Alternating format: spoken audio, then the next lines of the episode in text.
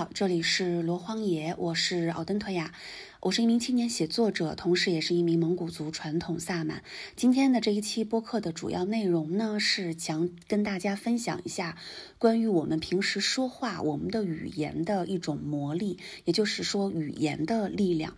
呃，其实啊，我们每一个人说的每一句话，其实它都是有力力量的，因为语言。也就是我们说话本身，它其实就是一种震动的频率，呃，然后呢，这种震动的频率，也就是说，我们说出去的每一句话，它其实是会在法界形成一种能量，在天地之间，它会形成一种能量。多数人，甚至绝大多数人，可能都不认为说自己说出去的话是带有这样的一种魔法效应的。实际上呢，语言的能量可能会大大超乎我们本身对语言的一些认知。所以今天呢，我想从这个我作为一个从从业者的角度来给大家讲一讲这一部分的内容。呃，我先说一下啊，就是从我们蒙古族的这种传统民俗文化当中，我们是怎么看重这种语言的这种力量的。呃，我们蒙古人呢，其实非常非常的在意对于别人的祝福，然后这个祝福的能量呢，在我们生活当中是比比皆是的，大到比如说那达慕的召开啊，圣山敖包的一些祭拜的活动，小到一个家庭成员的这种啊，比如说两两个新人要结婚，然后甚至是一个孩子的出生。等等等等，然后呢，就是还包括这种过年过节的这种祭火的仪式，然后呢，过年的时候呢，我们晚辈到这个呃长辈的家里面去拜年，长辈呢是怎么样去用语言去祝福我们这些晚辈的，等等等等，哪怕是包括了这种同龄人、好朋友之间的这样的一种。好多年没有见面了，第一次见面也都是要带着祝福的礼物以及祝福的语言的这个能量去对方家里边的。那这种呢，对于万事万物的一种赞颂，久而久之呢，就在民歌当中啊，也形成了一个比较，呃。比较特别的一种分类，我觉得用特别可能也不是特别的准确，呃，它是民歌当中的一个内容的分类，叫做祝赞词啊，或者叫什么赞颂词这样的一种民歌的一个分类。呃，如果说你对蒙古歌曲、蒙古民歌有所了解和设计的话，那你可能会在一些乐队原生态的一些乐队里面，或可能会经常的看到很多蒙古乐队啊，他们去改编民歌，然后这些民歌，比如说什么什么赞，什么什么。赞，那这个赞，它其实就是助赞词的一种。比如说啊，九宝乐队的这个特斯河之赞，啊，这就是一个民歌。然后呢，它是对于这个特斯河的一个赞美、赞扬。那为什么有这样的一种状态呢？我觉得也是可能跟我们蒙古民族文化当中的这个原生信仰、萨满的信仰是息息相关的。因为所有的萨满法师，他其实对所有的这个，嗯。用我们现在的词汇叫做个案吧，嗯，事主的这种到访，其实都是会祝福他们的，一定是会用语言去祝福他们，因为语言本身它是具有疗愈作用的。好的语言，好的一个祝福的语言，本身就是能够形成这种疗愈的效果。而且啊，就是蒙古语里边其实是没有脏话的。现在的蒙语里边，如果说有一些骂人的脏话，那很多有一部分它是来自于外来词。本身的蒙古语言里面是没有，比如说像是这个汉语的这种问候对方母亲的这种这种脏话是没有的，是没有的。我记得有一个好多年以前吧，就是有一个朋友，他是牧区出来的，然后当时呢，他那个。呃，跟跟一个就是已经在这种汉文化地区呃生活了一段时间的一个蒙古人，就两个人吵起架来了。然后对方呢，就是用汉语骂了一句这个，呃，这个这个这个问候对方母亲的。然后当时他一下子就惊呆了，因为他如果是想用汉语去骂他的话呢，呃，回击对方的话，他是要先在脑海里边用蒙语。啊，去那个思维去转换一下成汉语，因为每一种语言其实就是不同的一种思维方式，每一种语言都有自己的思维角度和视角的，所以每一个语言它所背后所承载的那个思维的模式是截然不同的。所以当时他听到那个国骂的时候，就完全不知道怎么回应，然后生生的憋出了一句说：“你爸爸的。”因为他自己还沉浸在他的这个母语的这个表达当中，所以他那个思维模式是转换不过来的。然后我刚才说了，蒙语里面是没有带母亲的这种脏话的，是没有的。而且我们在蒙古族的这种传统文化当中，我觉得现在来讲的话，我觉得也是世界上少有的，就所有的民族部落加起来少有的一个。呃，不管是传统民歌，还是现在新出来的这种说唱、摇滚、流行，还是或或者是其他风格的这种音乐，就是在蒙古地区啊，整个蒙古地区，整个草原地区，是不管哪一种风格的音乐，都会歌唱母亲，就像是一种呃约定俗成的一种赞美母亲的一种方式。那我今天呢，再稍微说两句。比如说，我们蒙古人是有一个过小年的一个传统的，小年其实就是我们是要祭火、祭火、祭火神啊，我们是要祭火神。呃，通常在这一天的时候呢，就是草地上呢就会燃起这个。篝火，然后每一个人家里面呢，也会在自己的这个院子里边呀，或者是直在直接就在这个火炉烧炉子的这个地方呢，就会可以给火神去，呃，祭拜一些这个黄油啊、牛呃黄油牛肉呀、羊肉啊、啊白酒啊这些来祭拜一下火神，因为就是祈祷火神在来年的时候呢，呃，保佑我们的这个家族兴旺。草原上这个水草丰美，牛羊旺盛。那萨满法师呢？他在小年的时候啊，就是更为的忙碌，因为有可能他可能还会邀请被一些人去邀请，说啊，要不要就是来来我们这边做一下这个祭火的仪式啊？我这个供火神、祭拜火神呢，在我们的传统当中是不管是不是萨满还是普通的这个蒙古的这个民众来讲的话呢，都是会做的一件事情。这个当中呢，其实就会充斥着非常多的对于火神的这个赞美，对于家族的成员之间的赞美，然后最终呢，可能还会再带入一下对我们自身、我们个体的一些美好的一些许愿的祈福在里边。那这一层面呢，就是说关于法师在这一部分的一个作用。那么我们回到这个普通民众的这个个体上来讲的话，比如说过年过节，或者是不是过年过节，但是呢，呃，比如说像我啊，我已经很好，最近这疫情开始之后，我就没有回回到过家乡。那如果说我回家乡之后，我要去找这个我认识的或者我很喜欢的，呃，这个这个长辈，呃，去看望他们的时候呢，那么这个长辈。见到我的时候呢，呃，就是比如说了很多话，然后最后要走了，在他们家吃了这个吃了奶皮子奶干儿啊，吃了炒米，喝了奶茶，然后最终要这个这个告别的时候呢，老者或者是这个长辈表哥表姐呀，或者其他的什么亲戚，他就会用语言呢对你进行非常多的祝福，包括蒙古人在结婚的时候。呃，一些婚礼上啊，就绝大多数婚礼上都会请一个主持人，然后这个主持人有要有一个基本的要求，就是他一定得会说祝赞词，这是一个基本要求。那这个祝赞词呢，就会祝福到这个新郎本人，呃，新娘本人，然后对他们婚后的生活会有什么样的一个呃怎样怎样的一些祈愿。然后这个助赞词呢，其实还一般人其实还说不了的，因为很多助赞词，其实在一开始的时候，我们也都是要赞美天地，赞美宇宙，也就是赞美法界。那可当然了，那很多大部分蒙古人，他如果说他不修行的时候，他其实不会认为说天地其实就是法界。但是对于这种天地的敬畏，它是由衷的、发自内心的、天然的。那这种行为呢，它就是会体现在方方面面。所以这个祝赞词对我们蒙古人来讲就是非常重要。因此，在我们蒙古人的语言里面，其实是没有脏话的。然后我们基本上对每一个人，我们就是很愿意去说一些祝福的语言。在这里面呢，体现的就是蒙古人其实就是非常非常深刻的知晓语言的力量。那么，既然说到了这个蒙古族的这种啊民俗生活当中，就我们平常的生活当中是怎样去看待这个看待和使用的这个语言的啊？那么接下来呢，我想再重点的再稍微说一下，就是萨满法师的这个法事啊，有一个叫做我们的萨我们萨满做所有的法事。都叫做祈福。那为什么说祈福，而不是说啊这个这个，就像是比下其他人说什么转运啊，你能不能转运啊？我们都不这么叫的，因为这个不是巫术，它不是巫术，它所有的这种嗯状态。我们想去改变一个人的命运，或者是说不能称之为是改变，就是我们想去修正一个人他可能即将面临的一种呃厄运，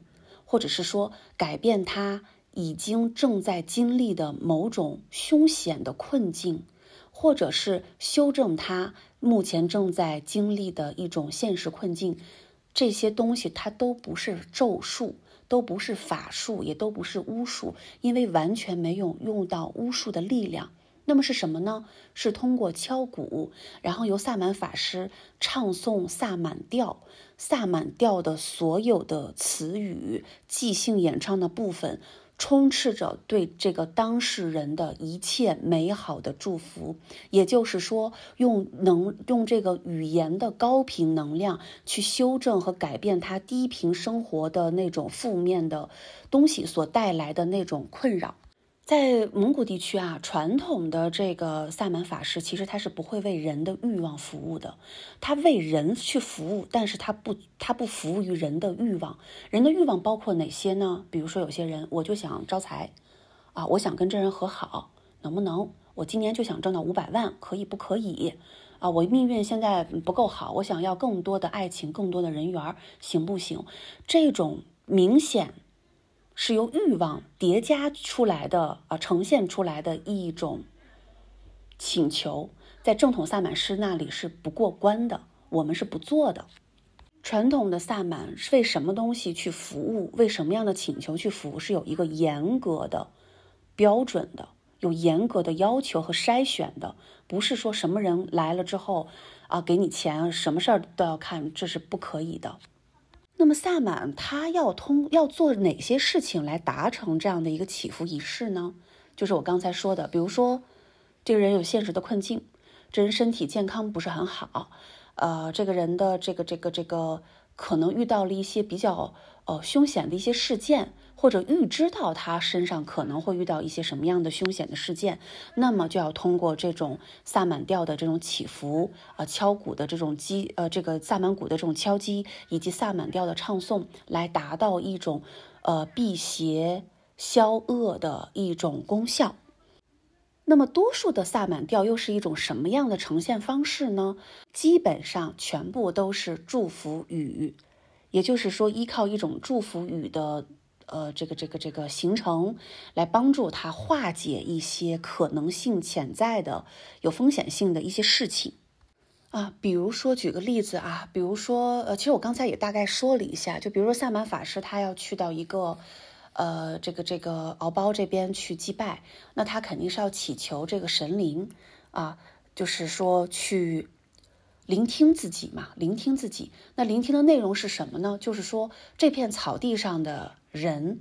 啊，请祖先或者这片土地的神灵啊，山川河泽地神，请你们来保佑这片土地的人，祝福这片草地牛羊兴旺，水草丰美，来年雨水充沛。呃，这个冬天，冬天，冬天的时候呢，没有任何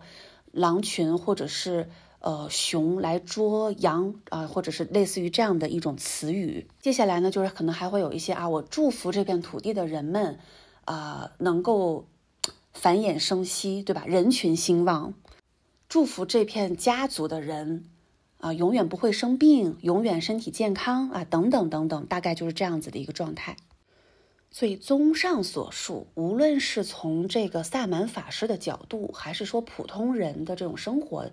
的习惯当中，语言呢，它其实都是已经被赋予了一种能够产生能量震动的一种力量，并且这种力量它可以被彰显，或者是被被显化到生活当中的各个层面。也就是说，举个例子啊，假如说一个人，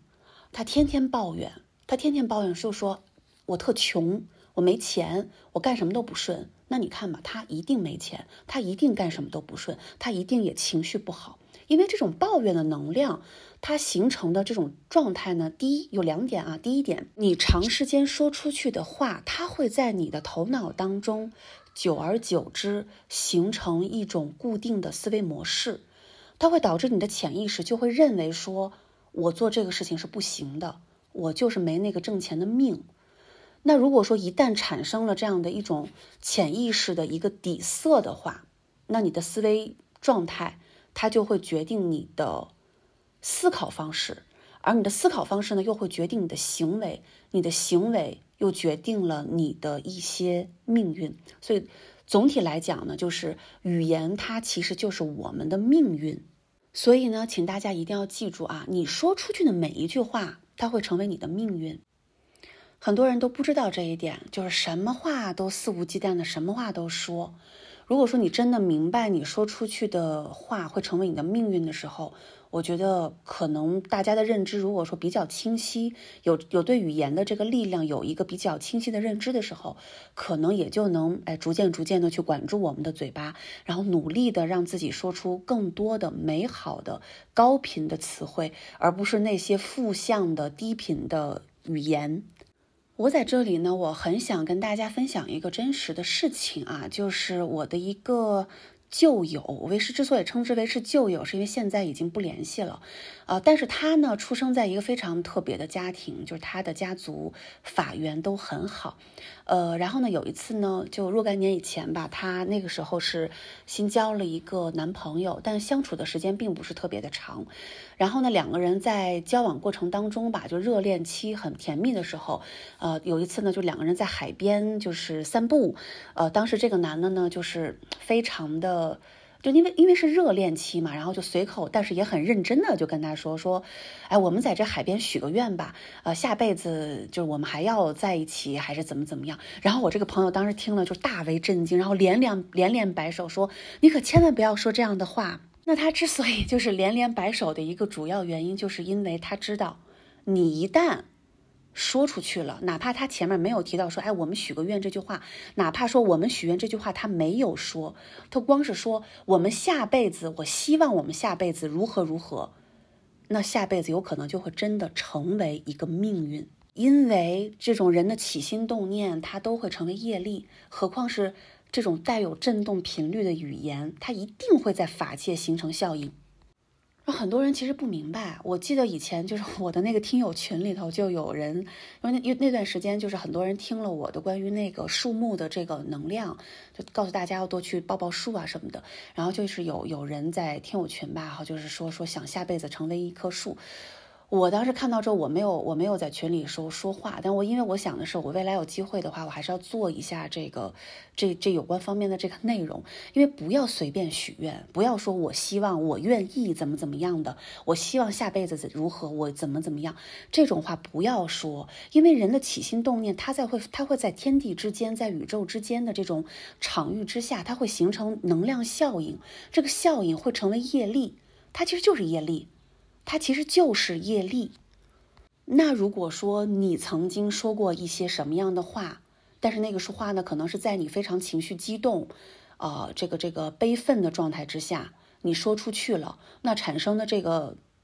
后果，你要自己去承担的。你能真的完全承担出一些其他的你随口说出去话的那种恶果吗？我觉得不是每个人都能承受得了的，所以大家一定要有这样的一种清比较清晰的认知。你要对你的语言负责任，你就是对你的命运负责任，对我们的因果负责任。那除了刚才所提到的这种，我们要多多去祝福自己，也多多去祝福别人之外，也就是说，这种使用高频的祝福的美好的语言，它在空间当中它所形成的这种场域，就是具有疗愈性质的，就是具有疗愈效能的。那再说一下，就是这爱抱怨的人，我刚才好像是已经提过了，就爱抱怨的人，他日子过得一定不好，因为他每天就是。呃，生活在这种世界对他很不公正的，别人对他很不公正的这样的一种怨气里，久而久之，这些人的嘴巴、舌头，甚至是他们的这个，呃，这个这个灵性层面，用我们的天眼去看他们的这个整个脸的话，可能就是附着了一种非常重的一种怨气。时间长了，这种负面的东西，它势必就会对人的运势造成一定程度的影响。我自己有时候呢，会在我的朋友圈看到一些这个微信有灵，因为现在微信有灵大部分我都不认识。但假如说有人在发个朋友圈抱怨的话，我多数其实视而不见的，因为我没有权利当面去告诉对方说，哎，你不要这样说。就谁愿意动不动别人给你给你当老师，对不对？没有人的。但是如果说对方刚好我认识他，他抱怨了一下，我肯定会在下面说，我说把这条微信赶紧删掉，不要说这样的话，积极一些。然后呢，对方听到之后，他他会马上就是好的，我就他就删掉了。然后有时候呢，会跟朋友们说说，你不要老是说这种抱怨的这种这种言语，因为他一定会对你有影响。那吸引过来的，你的起心动念本来的这个发始发的这个起心动念的能量就是低频的，那它一定会在空间当中就吸引到这种相应的能量。那运势能好吗？不可能的。那除了这种抱怨之外啊，抱怨它会形成什么？抱怨它会形成我们的口业。很多人说话因为不注意，然后无意当中呢会犯下非常多的口业。但是口业啊，它是折损人福报，它是基本上是属于现世报，基本上属于现世报。就是一个人如果说他这个两舌妄语啊，恶语相向啊，挑拨离间啊，这个这个这个啊，口出脏话。啊，愤愤不满，那这样的一个状态，他时间长了的话，他基本上形成的这个业报，基本上都是属于现世报，很快就就就在他这一生当中的某一个时段，果报成熟的时候，它就会显现出来，它不会延伸到下一世去，跟下一世完全没关系，就是之前啊骂了很多脏话，那么。可能在未来未来的某一个时间段之后呢，这果报呢就哎显现出来了，它全部都是现世报，而且口业它非常非常的折损人的福报，就是比如说啊，甚至包括吹牛啊，吹牛吹牛也是口业的一种，所以口业这一部分的果报呢相当严重。啊，比如吹牛，刚才说了，吹牛、骂脏话、愤愤不满、爱抱怨、爱数落别人、爱挑拨离间、爱撒谎，所有跟你的语言形成的这个业力，都是口业。你按照这个佛家的话来讲，就是身口意，口啊，身口意啊，他提到了口，也就是说口业它是非常严重的。我刚才其实提到了嘛，就是口业，它其实是非常折损一个人福报的。我举个例子啊，其实这个人我生活当中我是认识他的。这个人呢，其实人性格挺好的，唯一的缺点、唯一的毛病就是太爱吹牛了。然后整个那个吹牛吹到什么程度？如果说我们我们一一桌人坐在那吃饭，很快十五分钟之内，桌子上啊，这个这个满桌就只听他一个人在讲话。而且他一定要讲那些让你觉得说，哎，让你啧啧称奇的一些事情。他老是这个样子。然后呢，我其实是说过他的，就是嘴巴要管得牢一些啊。但是他也不听，因为这是他习气，这个是他的习气的一种。那后来呢，就是他想做一些事情，就迟迟的是障碍重重，就迟迟的不能落地，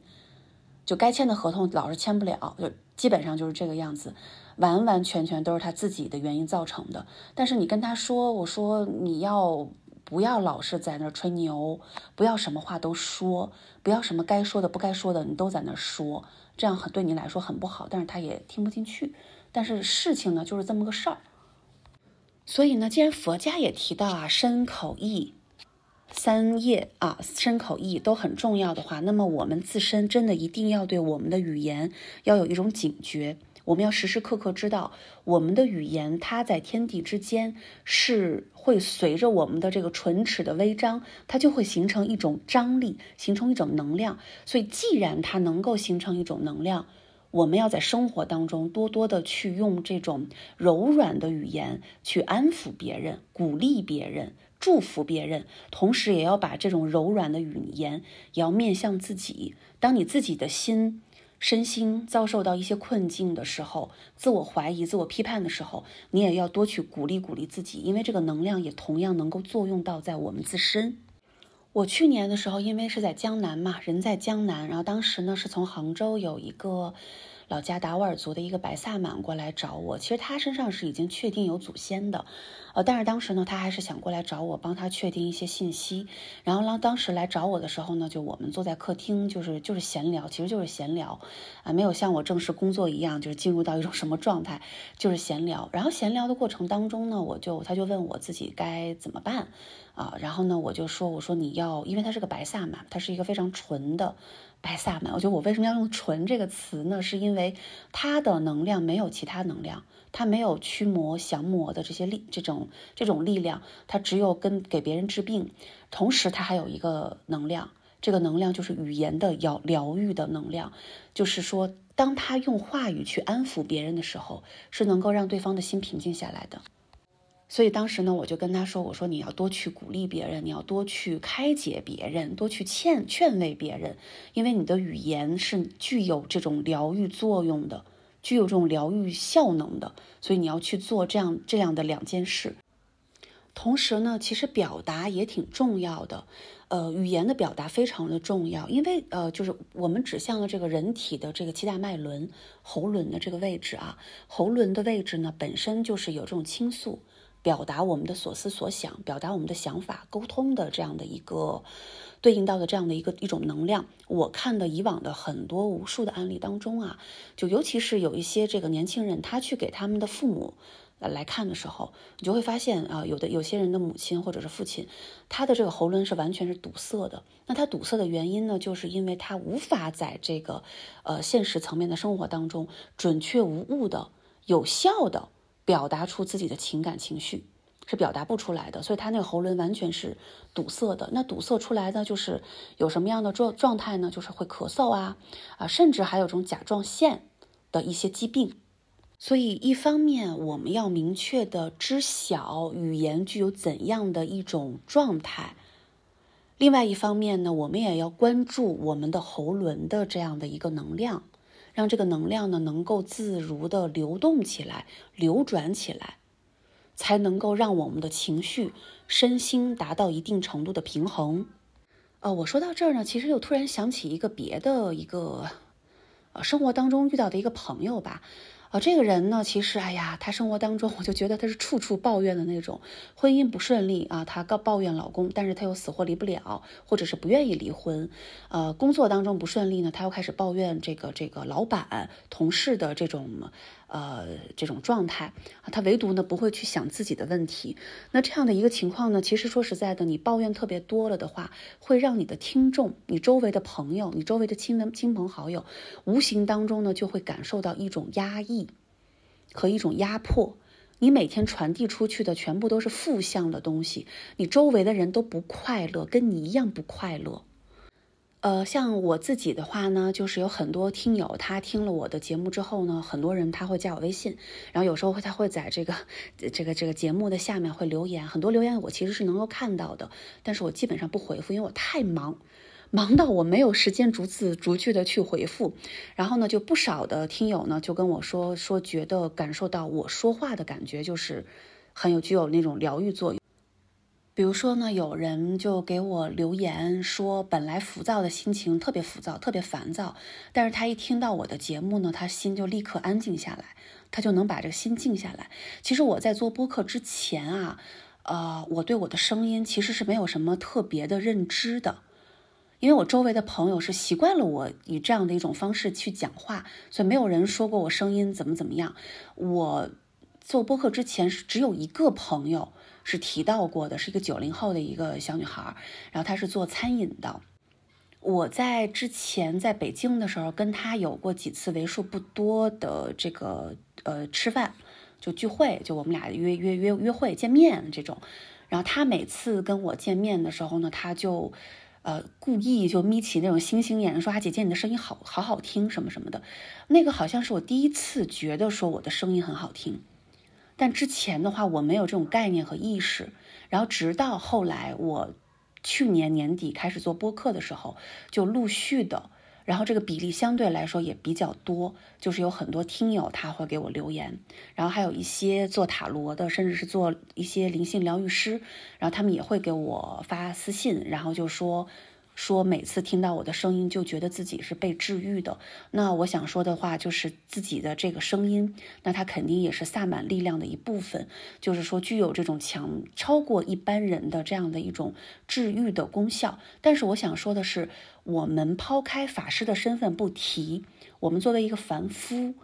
对吧？作为一个妻子，作为一个普通的一个人来讲的话，我们的语言也都有疗愈的作用。所以千千万万不要忽视我们的这个嘴巴的风水啊，这个语言的风水，因为语言决定了你的命运。你一定要记住这句话。呃，我其实以前很早以前吧，其实我提到听到过一个说法，呃，大概是说呢，就是声音好听的人，声音好听，并且让别人听到也是产生这种心情愉悦的人，在前世，在他过去世，也一定是那种用非常多的这种呃柔和的语言安抚鼓励别人会比较多。这是一个说法，还有一种呢是，也是我若干年以前吧，就是我有点忘了它的出处是来自于哪里了，呃，还是在哪本书上看到的，就是说，呃，这个其实是关是关系到这个法的层面了啊。说如果说一个人一辈子他就是一个很普通的一个人，但是这个人的品性非非常的端正，一生从来不撒谎，一生从来不撒谎不妄语，就是端端正正老老实实的。这么一个普通人，他身上没有任何法的能量，但是因为他不撒谎、诚实、保持诚实，并且在这种诚实是贯彻在生活当中的方方面面的。那么，如果说一个人一旦另外一个人他遇到一些凶险的事情，他不需要找什么法师去去做这个事情，他只要找到这个老实的普通人，一生都没有撒谎的人，去告诉他。让这个人祝福他，祝福他未来的一切都顺利的，那么这个凶险就能够化险为夷。这个故事我应该是在某一本讲修行的书里面看到的，但是它的出处我确实是不太记得了。这个故事就是精准完美的阐释了语言的能量，也精准完美的阐释了当我们不去这个两舌妄语的时候。你这个唇唇齿间的这种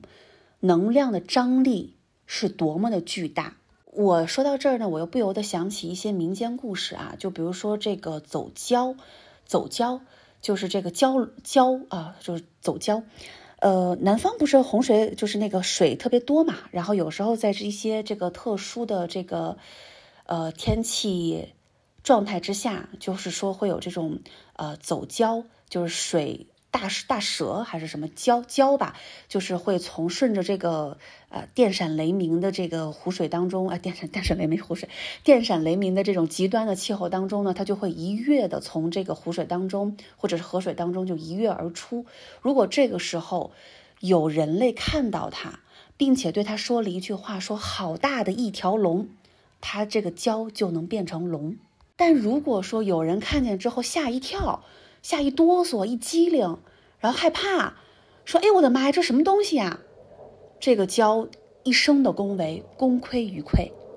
那这个呢，其实就是民间故事，但这民间故事从它从侧面就反映了人与的能量，人与的能量。所以今天分享的关于语言的能量呢，基本上就是这些内容。我呢是尽可能的把我认为到的、想到的一些呢都跟大家讲。我们在生活当中一定要减少抱怨，我们不要去抱怨我们的生活，应该是充满感激的，因为我们拥有的真的已经很多了。如果说你有些事情，你确实是确确实实是有自己这种实在是逾越不过去的一种现实，或者是心心灵上的一些。困境，那这个时候呢，你要多用这种柔和的语言去鼓励自己、安抚自己，因为这个同样也能够起到作用。总之呢，这个世界本身万事万物，它都充斥着一种能量的震动与交互。我们一定要用那种高频的能量，呃，相吸引到这种跟我们这个高频能量、跟我们这个柔和的爱语形成的这些能量，包让他们聚集在我们周围。我们赞美世界，世界就会赞美你。即便现实生活当中拥有一些无法逾越的、跨过去的一些困境，你至少每天通过这种自我的安抚、自我的祝福，你的心情也能够很好。就一定不要自我怀疑，不要批判，不要因为在哭泣、伤悲伤的时候，然然后呢，就是自我批判，或者是咒咒骂这个世界。不要这样子，一定要用更柔和的语言去对待我们自己和别人。今天的内容呢，就到这儿啦。我们下期再见，拜拜。